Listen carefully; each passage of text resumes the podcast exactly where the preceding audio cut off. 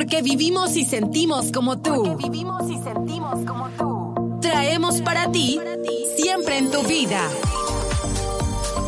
Un espacio ameno y respetuoso en el que deseamos inspirar, crear, aprender y reflexionar contigo experiencias de vida. Siempre en tu vida. Porque vivimos y sentimos como tú. Conduce Berenice Droyet. Comenzamos.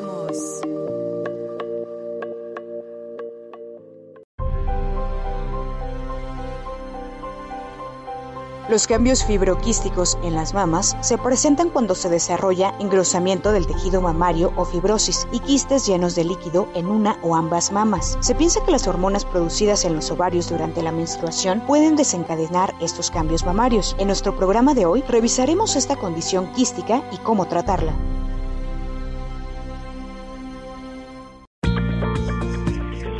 Muy buenos días ya estamos aquí en tu programa, siempre en tu vida, porque vivimos y sentimos como tú. Para mí un placer recibirlos en esta hermosa mañana de jueves, jueves ya para finalizar esta segunda semana del mes de febrero, jueves 11 de febrero del año 2021. Hoy tenemos un tema muy, muy interesante. Condición fibroquística de la mama. ¿Esto qué quiere decir? ¿Esto qué significa? Esto, eh, cuando nosotros nos sentimos algo, una bolita, algo extraño, nos da mucho miedo, inmediatamente pensamos en cáncer, inmediatamente pensamos eh, en que algo nos va a pasar o que nos vamos a morir.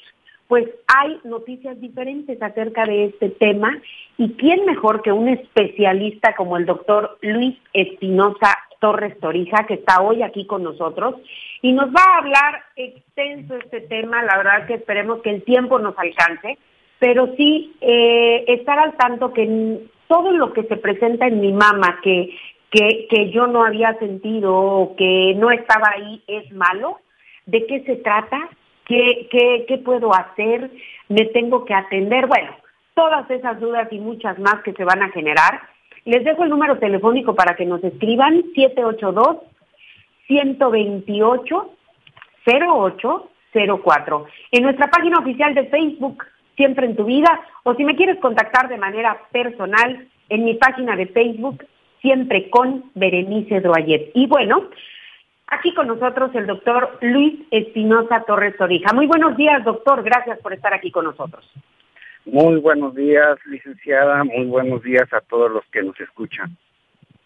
Gracias. Y fíjese que eh, platicaba con usted de esta entrevista que quería yo que, nos hiciera el favor de, compartirnos su conocimiento. Y cuando usted me dijo de este tema, híjole, me llamó mucho la atención porque he tenido varios comentarios y dudas sobre lo que se presenta en nuestra mama. Y bueno, pues yo le cedo el micrófono para hablar de la condición fibroquística de la mama. ¿A qué se refiere?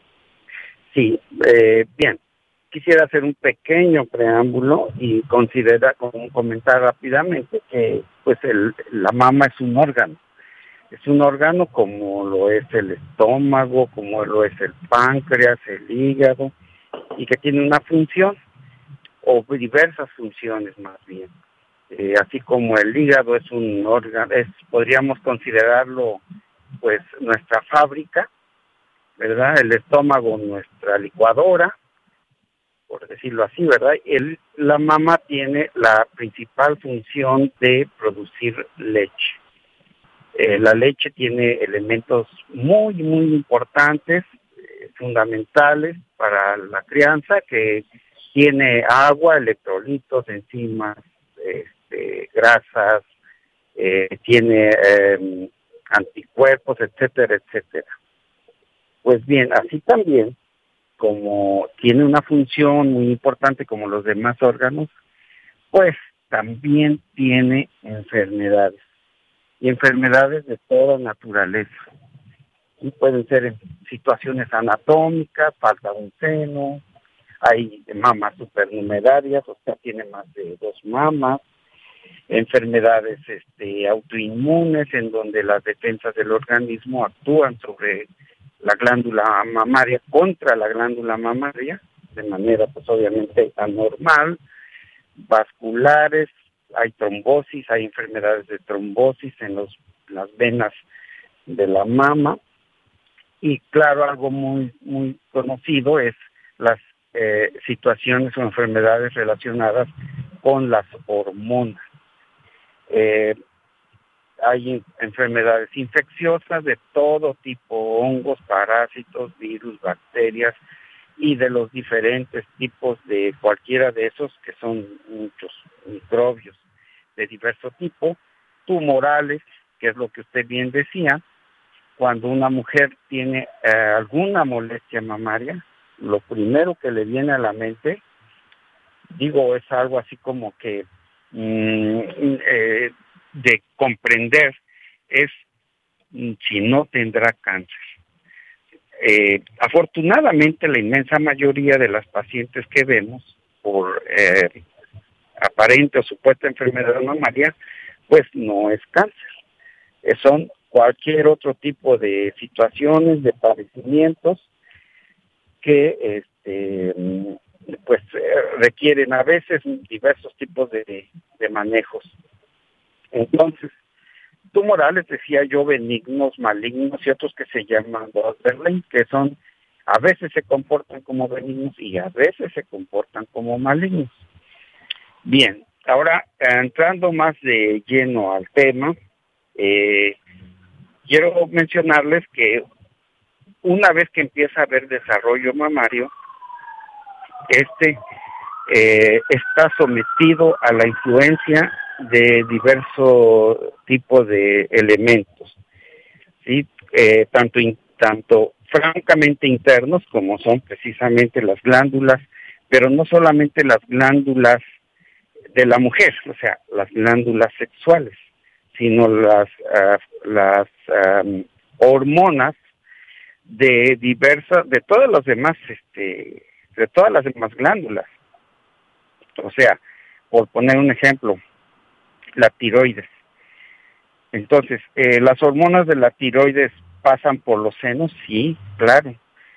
Y todo aquello que eh, comemos, este, eh, tomamos y otros agentes externos pasan por la glándula mamaria. Así que hay cosas que no están en nuestras manos, como son esos agentes externos, como son lo que hay en el medio ambiente, sí, como em, metales, este, eh, gases que no son eh, buenos para el organismo. Eh, yo siempre he planteado algo que, bueno, pues todo las es em, la, el fuego que sale de los de los quemadores que le llaman, pues son sustancias que pues son tóxicas, son tóxicas y son eh, potencialmente cancerígenas, por cierto. Eh, todo eso que luego los camiones eh, liberan, ese humo negro, ¿verdad? Que todo eso son tóxicos, no no desaparecen así. Ve uno el humo negro y, y ya no, en, en dos minutos ya no está, pero no se desapareció. Fue a dar a algunas partes del, del organismo, entre ellos a la glándula mamaria.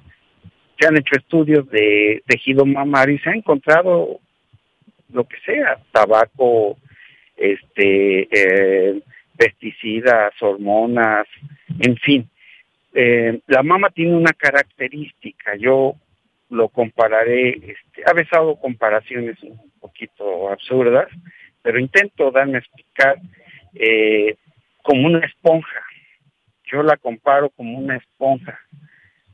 Todo el organismo, eh, en todo el organismo, esas sustancias externas y de lo que yo digo y hormonales y todo, también van a dar al hígado. Pero, mm, válgase la expresión, la mama chupa prácticamente todo, ¿sí? Entonces, eh, todas esas, ¿y qué tiene que ver todo eso que comemos y que tomamos y todas las eh, cuestiones eh, de los elementos externos que nos contaminan, este, incluyendo, quiero hacer una, un paréntesis también, incluyendo algo que a mí no me gusta, que es la gente que trabaja en los medios, este, en las empresas, que andan con overoles. El, el, el overol, eh, la gente que anda con overol, que sale de su trabajo y anda en la calle con ese esa indumentaria laboral, pues, este, lleva consigo en sus botas lo que ustedes me digan y van esparciendo parásitos, bacterias y, y, este y también metales y, y una serie de sustancias este, tóxicas. Esos overoles eh, deben de, eh, la persona debe de guardarlos en una bolsa y si lo tiene que lavar en casa, bueno, en una bolsa y se lavará aparte. Los, aunque se usen las botas este, todos los días y están sucias, pues la verdad, sinceramente, todos los días deberían de lavarse. Este, la pandemia nos ha planteado ya que andamos eh, mal en muchas cosas este, respecto a nuestro propio cuidado de nuestra propia salud. Entonces, bueno, ya he hecho ese paréntesis, eh, les diré, bueno, ¿qué tiene que ver, decía yo, todo eso que estoy diciendo con la condición fibroquística? Bueno, pues todas esas sustancias, que sería una lista larguísima, pues influyen en los tejidos glándula mamaria, ¿sí? Eh, a veces en mayor o en menor medida. Eh, influirá más en una persona que fuma, por ejemplo, una chica que fuma, tendrá más más posibilidades de que se lesione su mano. Eh, ahora bien, también hay otro factor muy importante, la sensibilidad de cada quien. Se pone en contacto con, muchos tóxicos, pues obviamente que eso va a generar mayor, mayor daño. Ahora, todo cambio entonces en la glándula mamaria con cierta fibrosis, con la presencia de minúsculos, pequeños quistes milimétricos son anormales, pues no. Y aquí empieza una cuestión, es el meollo del asunto. Entonces quisiera comentar de nuevo, toda paciente que tiene cierto, cierta fibrosis, que tiene pequeños quistecitos está, perdón, enferma de los senos, no, no. Entonces, el, el, para empezar, el diagnóstico de condición fibroquística mamaria es un sobrediagnóstico.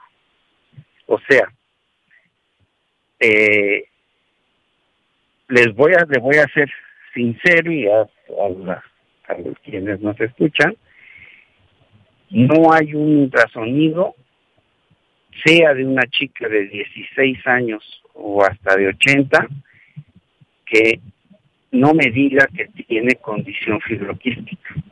¿sí? Pero bueno, el radiólogo hace su trabajo y bueno, otra parte, yo no conozco un radiólogo que sea malo, la verdad, pero esa es la, la cuestión que ve. Lo que sigue es la interpretación, o sea, ya entonces entramos los clínicos. ¿sí? El, radiólogo dice yo veo esto, esto, esto y esto, punto. Y nosotros, los que, ahora sí que los que damos consultas, tenemos que decir, bueno, si en verdad se trata de un padecimiento o no, o no, o definitivamente no.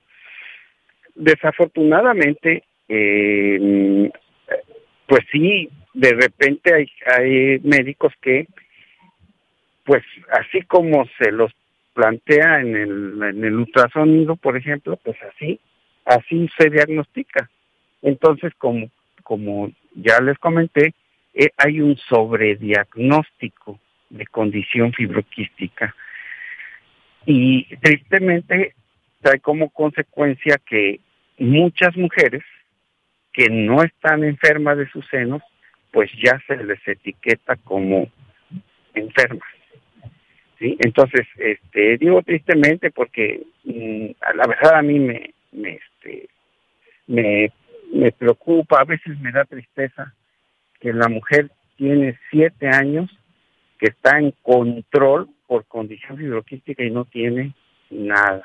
Y luego eh, se les impone unas dietas terribles y, este, tienen una mala calidad de vida pensando a ver a qué horas la condición fibroquística supuesta se le va a convertir en cáncer y pues ella desearía comer pues otras cosas, pero no puede porque ya está limitada y este y pues pues no, no no este no hay este tal padecimiento.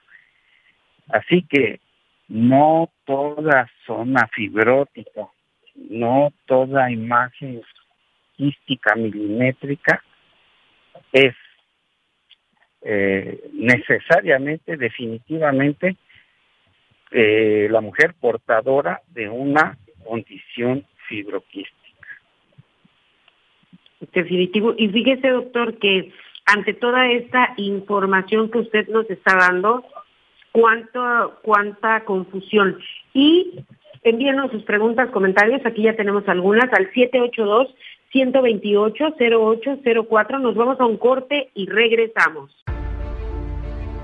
Es probable que la afección se produzca debido a cambios hormonales que afectan al tejido mamario durante el ciclo menstrual. Los síntomas incluyen un cambio en la textura del seno, dolor o sensibilidad y la aparición de protuberancias. Pueden ser más molestos antes de la menstruación. La mayoría de los cambios fibroquísticos del seno son normales. Los cambios nuevos deben ser evaluados por un médico.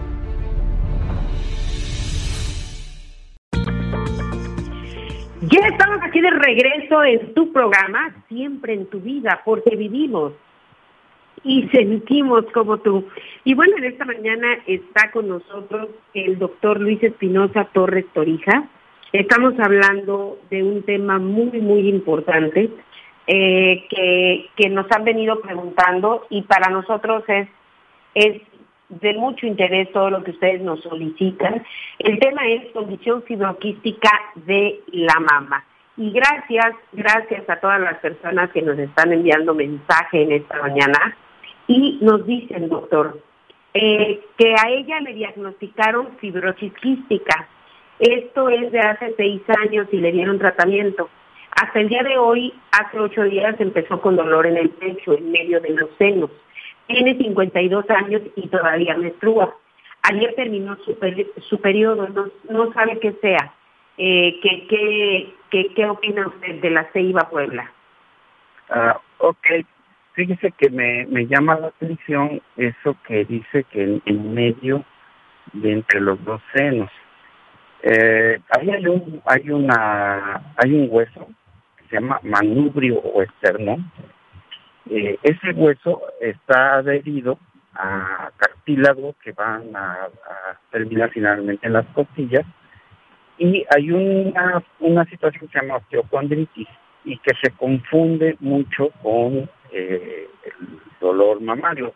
Ahí en esa área, toda la parte anterior del tórax están inervados por nervios eh, que se ramifican como las, las ramas de un árbol. Entonces, este, pues eh, a veces no es exactamente la mama. Así que eh, a esa edad, de entrada, de entrada, eh, si no ha tenido o no se ha hecho en los dos últimos años alguna mastografía, conviene hacérsela. Y fíjese que no por la condición o aparente condición fibroquística, sino para investigar, eh, hacer lo que se llama detección oportuna. Con esto no quiero decir que los, el síntoma que tiene lo relaciono yo con probabilidad de cáncer. No, simple y sencillamente que por la edad que tiene debe de, hacerlo. Ahora, este, su pregunta también es muy interesante y me da, me da pie a que mencione lo siguiente. Para que exista condición fibroquística necesitamos eh, quien prenda la lumbre. O sea, a ver, yo tengo una, una, una, unos palos ahí que los tengo como para hacer una fogata, le echo este, gasolina o lo que sea, pero necesito prenderlo. Bueno, el cerillo que prende esa fogata se llama estradiol. Entonces, si eh, ahora una mujer de cincuenta y tantos años no tienen estradiol o, o lo tienen en minúsculas proporciones que no puede ni tener función de cerillo. Entonces, eh, también lo veo mucho, ¿eh? mujeres de 60, 50, 60, 70 años que sí, que le siguen planteando que tiene condición fibroquística. Entonces, no tienen condición fibroquística. Y entonces esas imágenes que se ven en la mastografía en el ultrasonido, ¿qué son? Bueno, uno, son, pueden ser eh, eh, imágenes propias de la glándula de una mujer de esa edad y que como ya comenté fue sometido a hormonas, a lo que comió, a lo que bebió, a lo que inspiró, a los tóxicos externos, etcétera, etcétera, a los cambios de la lactancia, o bien tuvo condición fibroquística y esos son huellas de esa condición fibroquística que en su momento tuvo, ¿no? Pero este, yo me inclinaría más a pensar en una, un problema articular que en un problema mamario, a menos que ella le salga algún líquido por el pezón, a menos que ella se toque alguna bolita en el seno, pero por la pura tiene, sería bueno hacerse una mastografía y lo que se llama un ultrasonido complementario, o sea, le toman las placas y luego le hacen un ultrasonido. Gracias, doctor. La siguiente pregunta dice, eh, tengo 52 años, hace cuatro años me hice la mastografía, salió bien. Actualmente me hice un ultrasonido de mama y salió bien. ¿El doctor considera que debo hacerme otra mastografía o, nada más con, el ultrasonido que me hice? Sí, eh, pues eso, ese estudio que salió bien, pues es, un estudio que es tranquilizador. Eh, cuando eh, hay dos cosas o tres cosas más bien que son los que le pegan a, hacer la expresión a la mujer y que la y que la pueden inclusive llevar a la muerte. Eh, y digo tres cosas, este, me refiero a las cosas más frecuentes, que son las enfermedades cardíacas, el cáncer del cuello de la matriz y el cáncer de mama. Entonces, en lo personal, cuando los estudios salen bien, yo sugiero una mastografía cada dos años si todo sale bien, si la exploración está bien, si este, si, si eh, tiene alguna mastografía, le digo yo, de hace dos años, bueno, pues ya es hora de hacerse una. En otras palabras, así como se hay que hacer el Papá Nicolau anual, bueno, hay mujeres que necesitan hacerse una mastografía anual o bianual, dependiendo del caso. ¿Por qué? Porque las, eh, no solamente cuando hablamos de cáncer, no solamente hablamos de bolitas, sino de imágenes. Hay cánceres milimétricos, sí, que no que no dan bolita, va a ser la expresión, sino que dan imágenes que nos hacen sospechar en un problema maligno y esas esas imágenes este, pues resulta que a la hora de explorar no los toca nadie, son son no se pueden tocar sencillamente. Gracias, doctor. La siguiente pregunta dice, es una señora que se hizo unos estudios eh, en días pasados, le hicieron un ultrasonido, el doctor le recomendó una mastografía que sería que vio una fibrosis simple o quiere corroborar algo más serio. Eh, Ajá. Que, la mastografía sería para salir de alguna duda de algo más complicado. Eh, lo que pasa es que mm, no hay ningún estudio que por sí solo eh, nos pueda hacer un diagnóstico. O sea, eh, me parece muy una pregunta muy buena, fíjese, porque eh, luego, ¿por qué no me hacen un ultrasonido de mi barriguita para ver? O sea, ahí se va a ver. Pues no, no, no necesariamente. ¿Sí? Entonces, eh, es, es un todo, es un interrogar. ¿Qué pasa? ¿Cómo se siente? ¿Qué percibe ella?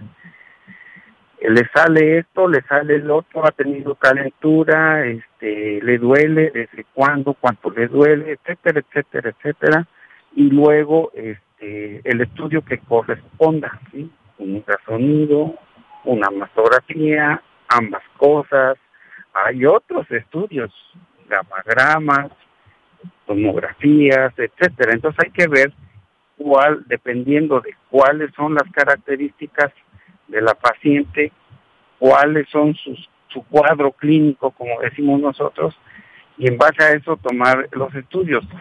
Entonces, es como un rompecabezas. Yo les decía a mis alumnos, es como un trabajo detectivesco, como ser detective y vas agarrando, vas atando los cabos para armar ese rompecabezas y poner, poder tener una idea de qué es lo que le está pasando a la, a la paciente.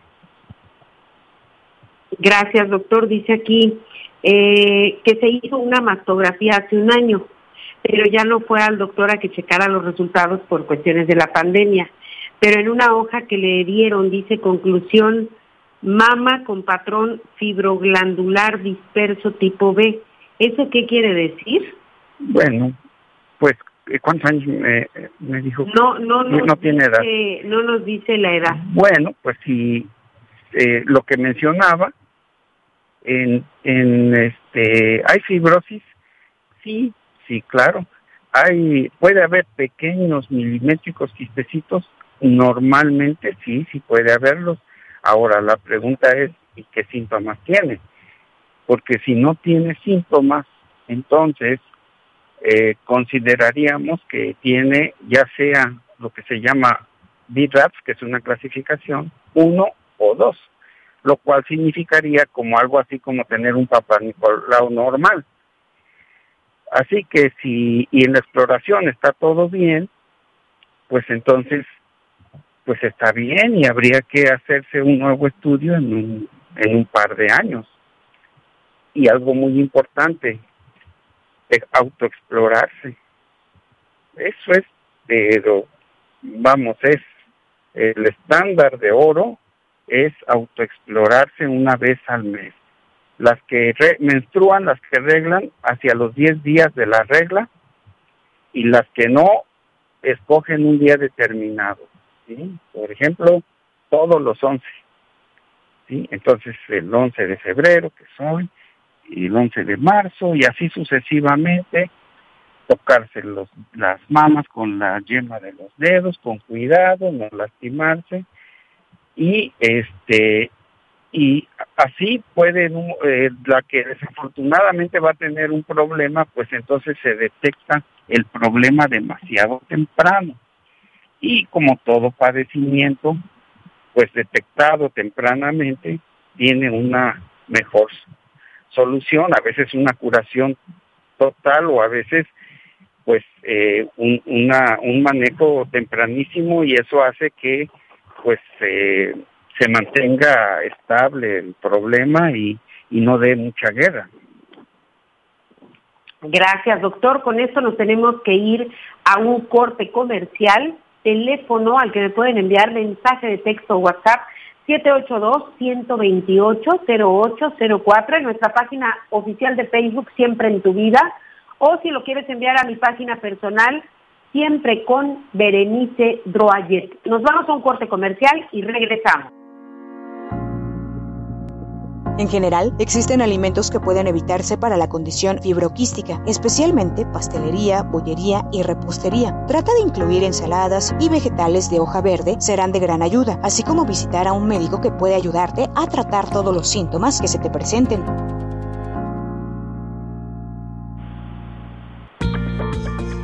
Ya estamos aquí de regreso en tu programa, siempre en tu vida, porque vivimos y sentimos como tú. Está con nosotros el doctor Luis Espinosa Torres Torija y estamos hablando sobre este tema que es la condición fibroquística de la mama. Y tenemos muchas preguntas del auditorio. Esta desde Tuxpan, Veracruz, dice eh, que le diagnosticaron esta condición fibroquística y que le han recomendado no comer almendras, nueces y semillas porque le inflaman y le producen dolor. ¿Esto es cierto?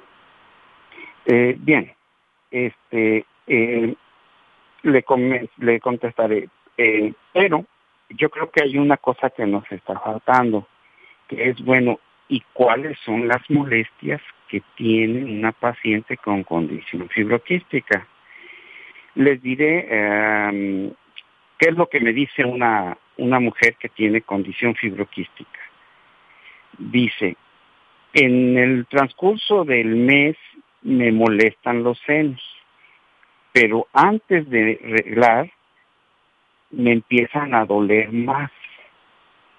Y es más, el roce del brasier, el roce de mis dedos me molesta. Y me duelen los senos, los siento como llenos eh, cuando me quito el brasier me lo tengo que quitar despacio porque si de repente cuelga la mama, el dolor se, se hace más fuerte. Eh, se me notan las venitas de, los senos y este eh, ya este, pasando la, la regla se me disminuye el dolor y me molesta en el transcurso del mes, a veces más, a veces menos, para cerca de la menstruación otra vez sentir eso. Y es posible que se sienta bolitas, se sienta eh, duro, algunas bolitas, algunas son pequeñas, otras de plano son grandes, que por lo regular son quistes grandes, quistes de 3, 4, 5 centímetros, y este, cuando nosotros exploramos en ese preciso momento del dolor, esta exploración es difícil.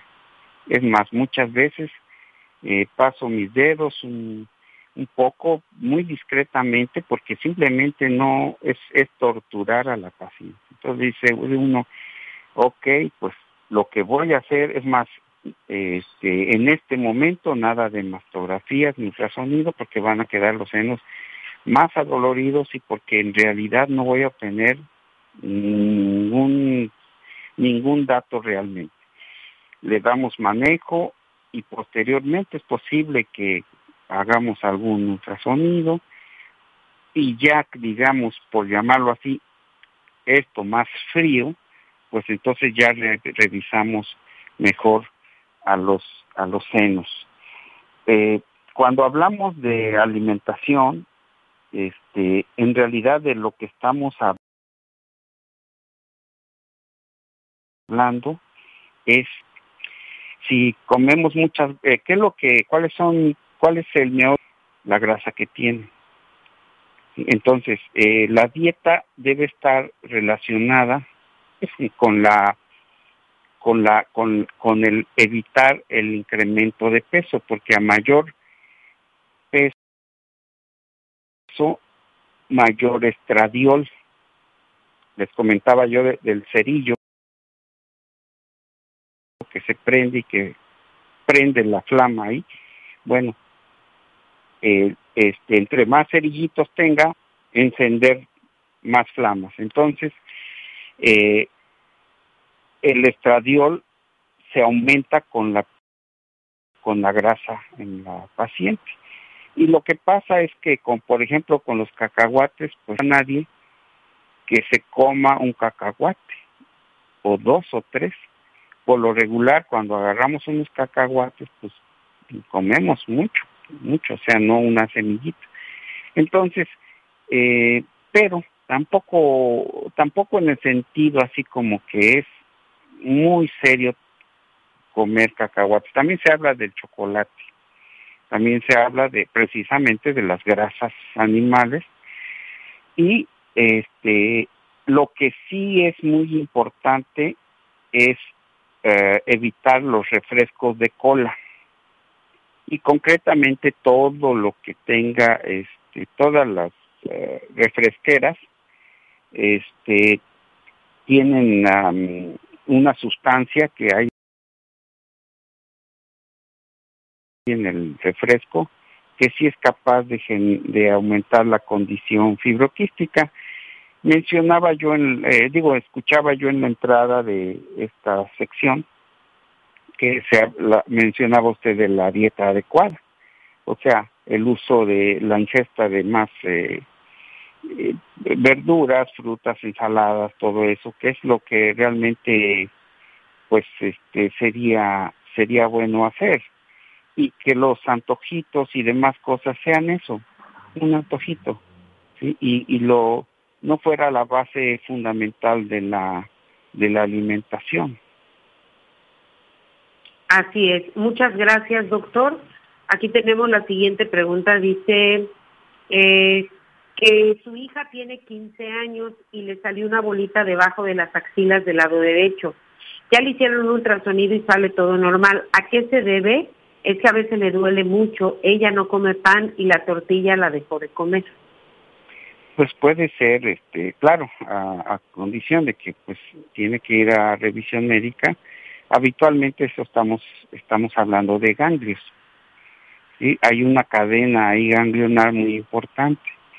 Y este yo comparo este, luego a los a las cadenas ganglionares como puestos militares. Ahí en esos ganglios tenemos nuestras defensas, o, un grupo de ellos. Entonces, eh, pasan microbios y se, se presenta una cuestión de destrucción de microorganismos y a veces esos esos ganglios se inflaman como consecuencia de eso.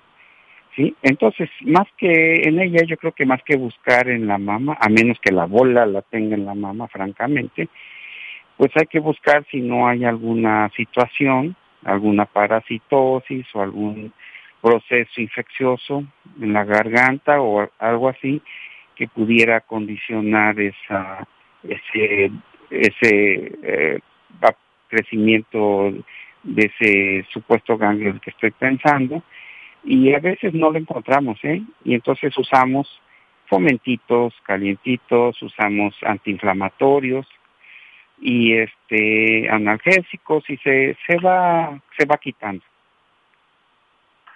Gracias, doctor. La siguiente dice, es una mujer de 45 años, no tiene hijos y del seno izquierdo le sale un líquido amarillo, pero no tiene ningún malestar. ¿Qué puede ser? Sí.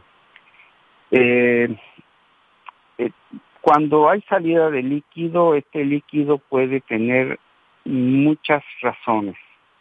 Le comentaré, les comentaré a muy grandes rasgos este, una idea, una tendencia inicial, que es, si es agüita, como agüita es hormonal. Si es eh, pus, pues es obvio, ¿no?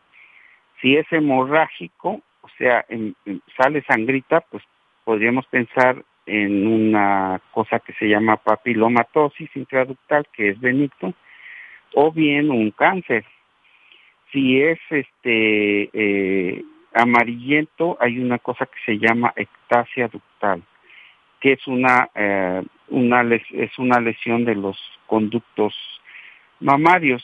En los casos, en los casos que insisto habría que, que valorar, ver el liquidito, explorar todo eso, pero en los casos de ectasia, ectasia ductal, si esta es discreta y solamente es que me, me da tentación y me exprimo y me sale, pero no da no hay más molestias pues así que se quede porque eh, la solución de la ectasia ductal es quirúrgica. Hay que quitar los conductos de la glándula mamaria y es una cirugía este que luego les queda molestias como que tarda más en cicatrizar como que duele un poco y este y, y luego hay piquetitos, cositas así. Si es abundante lo que sale y o y o le molesta de plan, me duele, me duele. A veces lo que dicen es me duele y me exprimo y me sale un montonal de ese esa sustancia y descanso. Entonces, este, pues pueden ser diversas cosas. habría que, pues, este, tendría que ir al médico, yo le sugeriría eso. Sí, que se cheque. Aquí tenemos otra pregunta. Dice, es una mujer de 56 años, eh, no tiene ningún problema, pero quiere saber si por las muestras efusivas de su pareja al tener intimidad, eh, que es muy brusco, puede su cuerpo estar en riesgo de tener algún problema en la cuestión de sus senos. Pues solamente que haya traumatismo.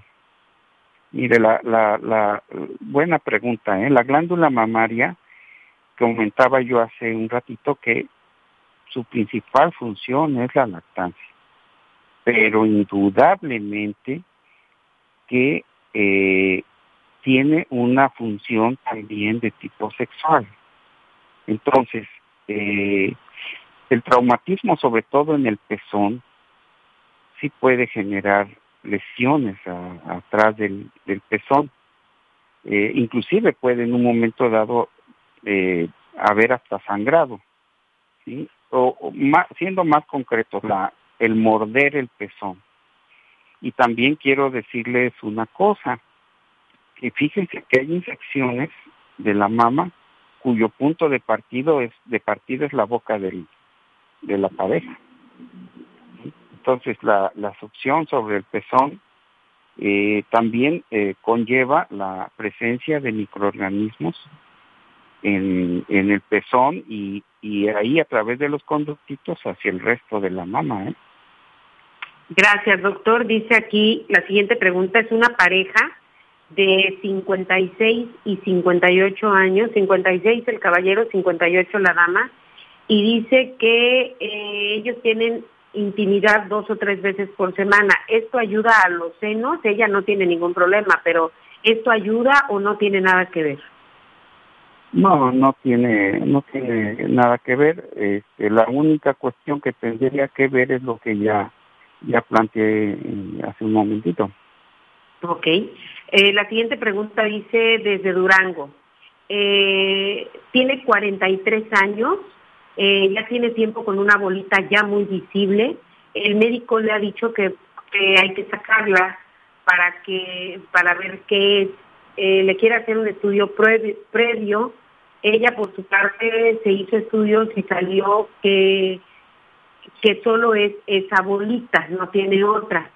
Eh, ¿Qué procedimiento debe seguir? De antecedente eh, le quitaron la matriz por problemas también hace dos años.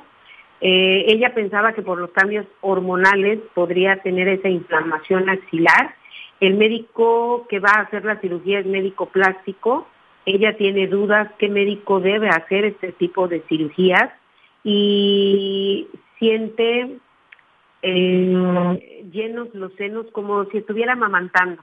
Ella es muy delgada y aún así el médico la puso a dieta, pero ¿qué, qué recomienda? Ella es de Durango, ¿qué médico le recomienda ver para eso? Porque el que lo va a hacer es plástico, dice cirujano plástico. Sí, este, yo recomendaría un ginecólogo mastólogo que es difícil que lo vaya a encontrar porque no no habemos muchos. Y eh, y lo que sí puede encontrar fácilmente es un oncólogo. La cuestión aquí también es muy buena pregunta porque la cuestión aquí no es quitar la bola como tal eh, sino el criterio.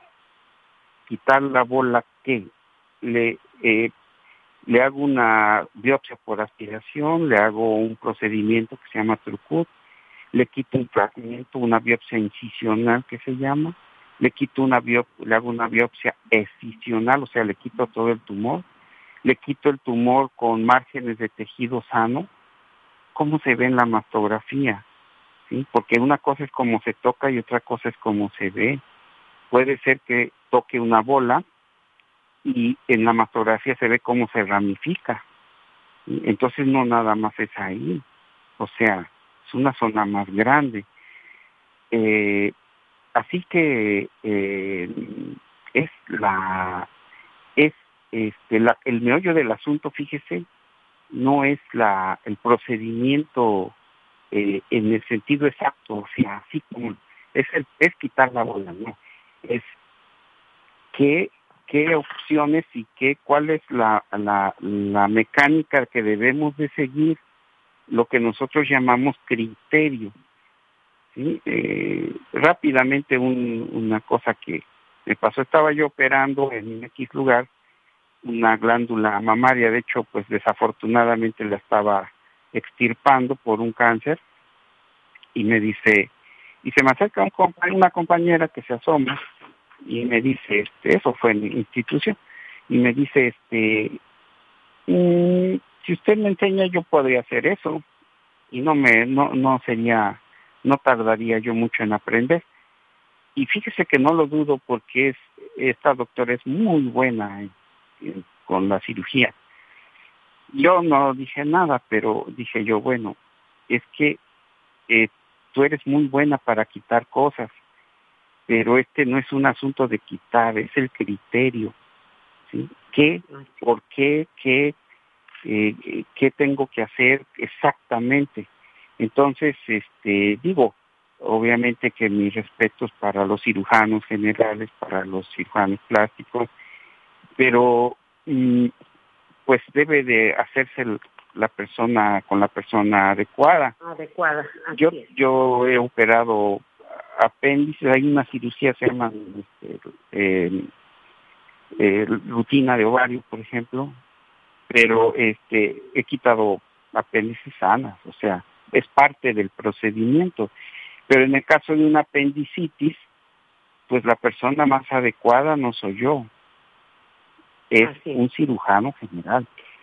Doctor, con esto nos tenemos que ir. Lamentablemente el tiempo ya, ya se nos fue. Le agradezco muchísimo. Rápidamente voy a dar el número telefónico del doctor para que lo puedan localizar. Es el 782-208-4830. Repito, 782-208-4830. Eh, es 782-128. 128. 0090. 0090. Ah, ese ya no, el que yo tenía aquí de, de Ivón ya no. Ah, sí, el de Ivón también. Este es el de Ivón, ajá. Sí, este, cierto, es el de Ivón. Perdón. Eh, bueno, con eso nos despedimos. Si no lo anotaron, me lo piden yo con todo gusto. Gracias, un, doctor. Un abrazo a todos. Le mando un fuerte abrazo. Soy Berenice Droyet. Siempre en tu vida, porque vivimos y sentimos como tú.